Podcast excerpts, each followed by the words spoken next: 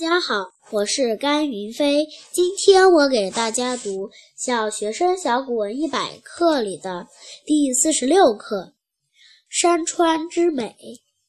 山川之美，古来共谈。